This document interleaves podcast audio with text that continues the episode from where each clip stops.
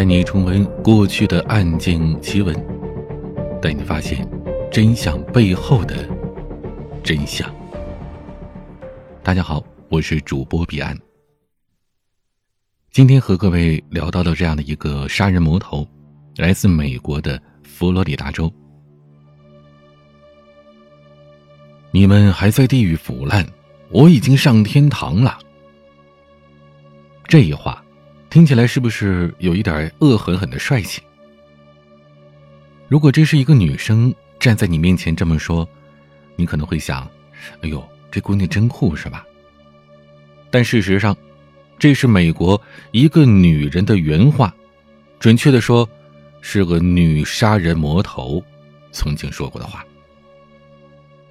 她在二零零二年的秋天站在法庭上面，面无表情的做出了这一番宣告。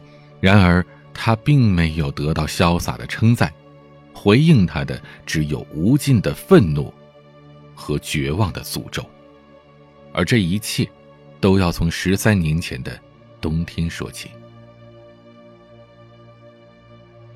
佛罗里达州有着充足的阳光和漂亮的海滩，颇受世界各地游客的青睐，退休的美国人也经常喜欢去那玩。然而，在上个世纪的八十年代末。一场浓重又漫长的阴影，悄悄地侵袭了这座温暖又包容的城市。一九八九年的十二月一号，当地警察发现了一辆废弃的汽车，车牌被拆除了，车里边十分的干净，连一个指纹都没有留下。佛罗里达州的人口呢是混杂，而且流动性很大，每天都有人不见踪影，因此呢。这辆校车一开始也没有引起警察的重视。然而，没过多久，距离废车大约八公里外出现了一具被枪杀的男性尸体。原本普通的失踪案，转眼就变成了急需调查的凶杀案。佛罗里达州的气候是很湿热的，动物跟昆虫的活动也是很繁密，导致呢尸体腐烂的很快。法医是花了不少的精力，通过指纹的对比，分析出了死者名叫理查·麦勒瑞，是一个离了婚的电工，他身中四枪死亡。警察推测，这个麦勒瑞是在开车前往海滩的路上遭到了抢劫之后被杀害的，但是他被抢走的却并非是什么贵重物品。很可惜，以上就是这一桩杀人案的所有线索。警方无法确定杀人动机，也毫无追查凶手的方向。不久之后，这个案件就悬置了。在那之后的三个月，佛罗里达州相继发生了三起命案，死者皆为男性。警方从中发现了一些不对劲儿，包括麦勒瑞在内的四个死者都是被二十二口径的手枪所杀，这种枪是比较小巧的。火力不是很强，通常呢是用于防身，而且女性使用者比较多。四名被害人年龄呢相差不大，都是死在车内或者是附近，而车里的副驾驶的座椅位置十分靠前。同样，这几辆车呢都处理得很干净，没有留下一丝的指纹或者是毛发。就在警方开始怀疑这几个人都死于同一人之手的时候，第五桩凶案又出现了。一九九零年的五月十九号，前任警局局长在开车回家和妻子相聚的途中，慷慨地邀请步行的路人搭乘他的便车，却遭对方用二十二口径的手枪杀害了。此时，警察们确定了，他们正在对付的是一个冷静又疯狂的连环杀手。这个人游走在佛罗里达州的高速公路附近，随机挑选路过的司机下手，半年内。已经是夺取了五人的性命。警察成立了专案调查小组，建立死者遇害的时间轴，仔细的分析遇害事件和现场的物品，从犯罪模式当中推理出了一个作案的规律，建立了受害者的网络之后，警察发现，有几个死者遇害的时候身体是部分裸露，而几辆车上也出现了用过的安全套，那是什么？让高速公路上的司机卸下了防备，使得凶手可以轻易的接近他们呢？答案显而易见，行凶者很可能是妓女，在路边拦下行车，以提供性服务为要求上车，然后伺机将人杀害。连环杀人案的凶手可能是一个女性，这在佛罗里达州是从未出现的事儿。因此，警察在办案的过程当中毫无参考借鉴，而线索的缺乏也拖慢了调查进度。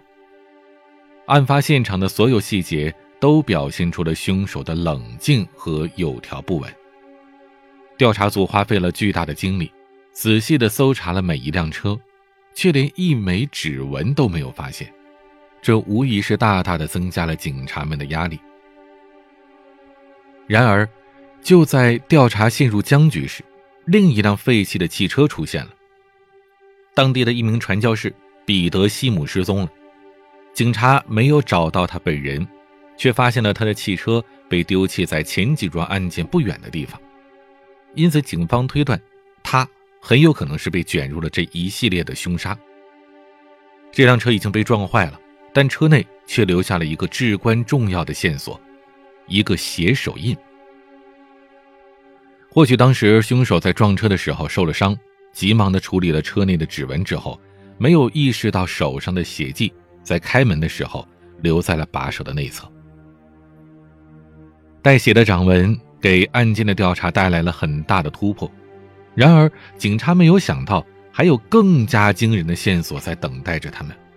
在西姆的这一起案件当中，竟然有目击证人，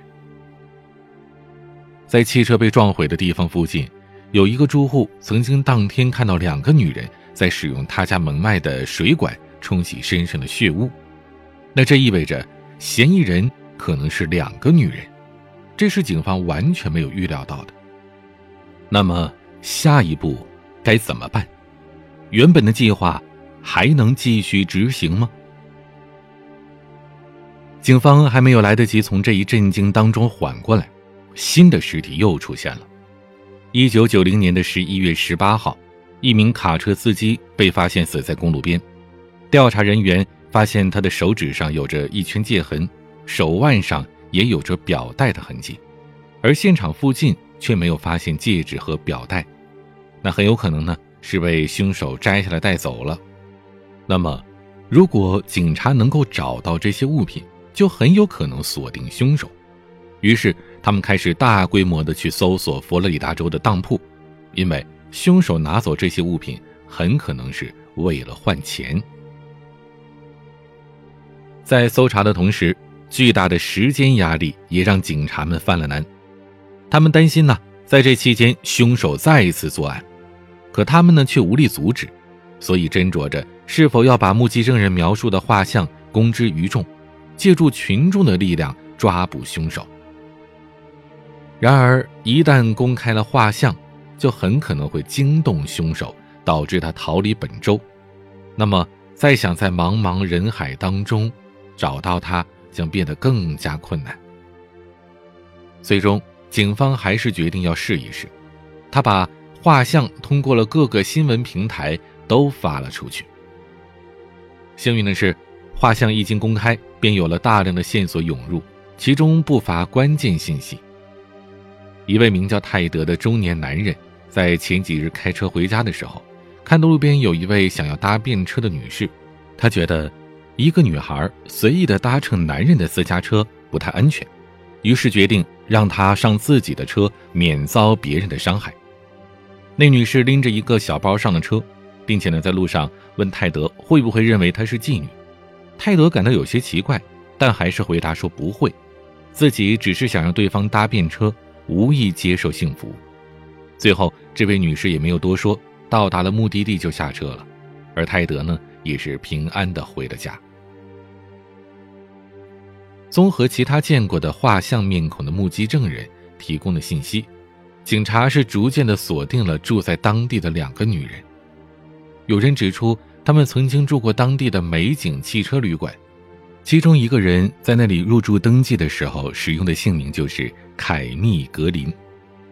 于是，警方再一次调查了典当记录，发现凯密这个名字曾经当过几样物品，而其中就有来自理查·麦德瑞的，也就是第一个死者的物品。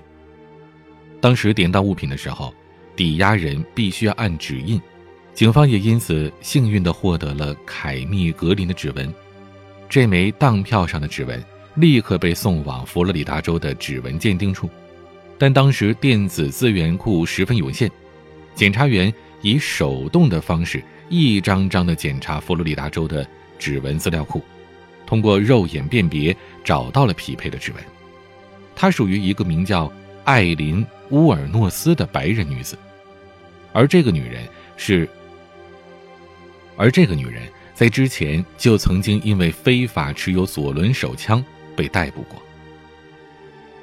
警察进一步的调查了艾琳的背景，发现她常常和吸毒、酗酒的人，还有其他的妓女厮混，并且找到了一个她常去的酒吧，那里环境非常恶劣，到处都是污迹，墙上还乱糟糟的挂着女性的内衣。酒吧的老板承认，艾琳经常到他那儿去，和他那个交往了一年的女朋友一起。警察于是就蹲点了一阵子，却一直没有看到两个女人。一打听才知道，原来呀，这俩女人呢已经分手了。但幸好艾琳呢分了手之后没有去外地。一天晚上，便衣警察在酒吧里看到了艾琳，便假装成外地来的毒贩，想要在佛罗里达州找乐子，前去与她搭讪。艾琳身边放着一个小小的包。如果那里边是一把二二口径的手枪，那么这将成为给他定罪的关键证据。便衣警察与艾琳交谈了一阵，取得了他的信任。艾琳决定把他带到别处进行交易，于是两个人走出了酒吧。此时，埋伏在门口的特别小组行动了起来，将两个人一起逮捕。这个重大凶案的嫌疑人终于落到了警方的手里。但是很遗憾，艾琳的手提包里并没有手枪，而警察的手上只有间接的证据，并不足以将艾琳定罪，只能以八十年代末的非法持有枪支罪将其羁押。而羁押的时间呢，也是有限的。如果警方最终没有找到关键的证据，那么时间一到，艾琳将被释放，她便可以继续的在街头行凶了。警方采集了艾琳的掌纹，将她和撞毁车辆内的鞋掌纹仔细对比，确认是来自同一个人。然而，那辆车属于失踪的彼得西姆，而警察至今也没有找到他。而在美国，没有尸体就不能证明凶杀案的存在，因此，仅凭这一掌纹是不足以起诉艾琳的。眼看着羁押期限将到，警方决定从另外一个方向突破。他们盯上了艾琳的前女友泰瑞亚·莫尔，她正是被目击到冲洗血迹的另外一个人。警察并不知道泰瑞亚的涉案程度，但仍然是找上了门，并且给了他一个自证清白的机会。他答应了。警方让他给艾琳打了一通秘密电话，要他谈起作案的相关内容，并且展现出恐惧，一次次引诱艾琳说出他的心里话。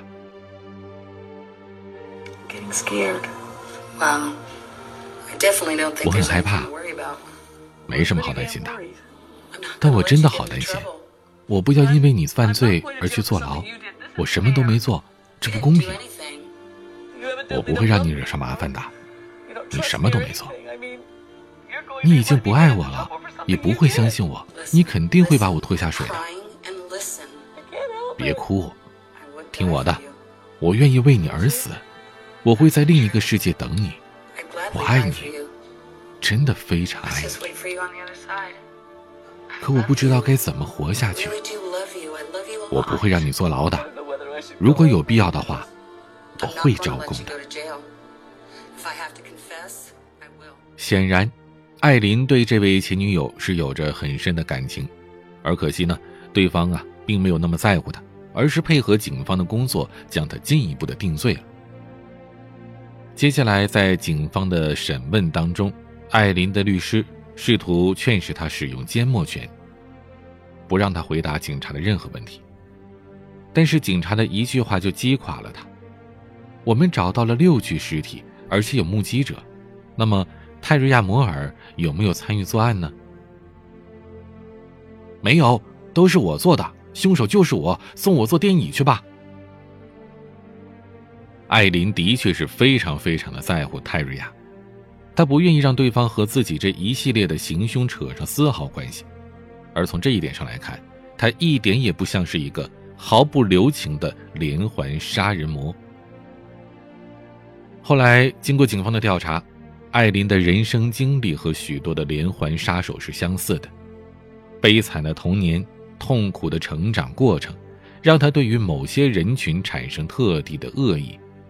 而他从小是被母亲和患有恋童癖的父亲抛弃了，是祖父母把他给养大的，而这期间呢，也总是遭到祖父的毒打。后来呀，祖母病逝了，他就被祖父赶出了家门，从此是无家可归，不得不从事性服务业来养活自己。他从八九岁就开始为男性提供各种性服务，以此换取钱或者香烟。或许是多年来的交易和折磨让他厌倦了，艾琳不想再被男人摆布，她想要索取更多的东西，而最终，她能够拿到手的厉害的东西，就是那些人的性命了。不可否认，都和她童年的创伤一脉相连。一九九一年，艾琳在佛罗里达州被判处了死刑，其中呢，他的前女友泰瑞亚的证词起到了关键作用。在后来的几次审判当中，尽管乌尔诺斯都声称他自己是为了自卫而开枪杀人，但他还是一共被判处了六项死刑。彼得西姆一案没有将他定罪，那是因为受害者的遗体始终没有找到。法庭上，罪行宣判结束之后，他对众人说：“你们还在地狱腐烂，我已经上天堂了。”自始至终，这个女人不曾表露出愧疚。艾琳在监狱里边服刑了十多年，于二零零二年被执行注射死刑。艾琳·沃尔诺斯是佛罗里达州第一个女性连环杀手，她犯下的罪行也震惊了整个美国，她的事迹甚至被改编成了电影《女魔头》，而在热门美剧。美国恐怖故事当中也有以他为原型的创作。然而，当年办案的警察却对《女魔头》这一电影是颇有微词，因为他太过于强调艾琳在年幼时的悲惨经历，从而引起了观众的同情。许多人认为他是情有可原的，但是在曾经经历和目睹过他罪行的人眼里，他就是一个彻头彻尾的魔鬼。每当这个世界上出现一个残忍的杀手时，我们总要追溯这个人从生到死的一切经历，去探索到底是什么造就了一个恶毒的灵魂。当然，这是有必要的。只有更深入的去了解原因，才能够在未来更好的防止类似的事件。过去的痛苦经历总是被凶手作为自己伤害他人的借口。但我们作为旁观者，必须要保持清醒，绝不能因为同情心而去理解他们的罪行。在艾琳·沃尔诺斯这一案件公布于众之后，许多女孩因为她年轻时的悲惨遭遇而感到痛心，甚至认为她经历了那么多来自男性的痛苦，所以在日后报复性的谋杀男人是可以原谅的。甚至有言论称。他杀害的都是和他发生关系的人，嫖客死不足惜。除此之外，过去曾有男性连环杀手被逮捕之后没有被判处死刑，而艾琳却被处死，这也导致了许多女性感到不公平，认为艾琳也不应该被判死刑，因为她相比之下完全是情有可原。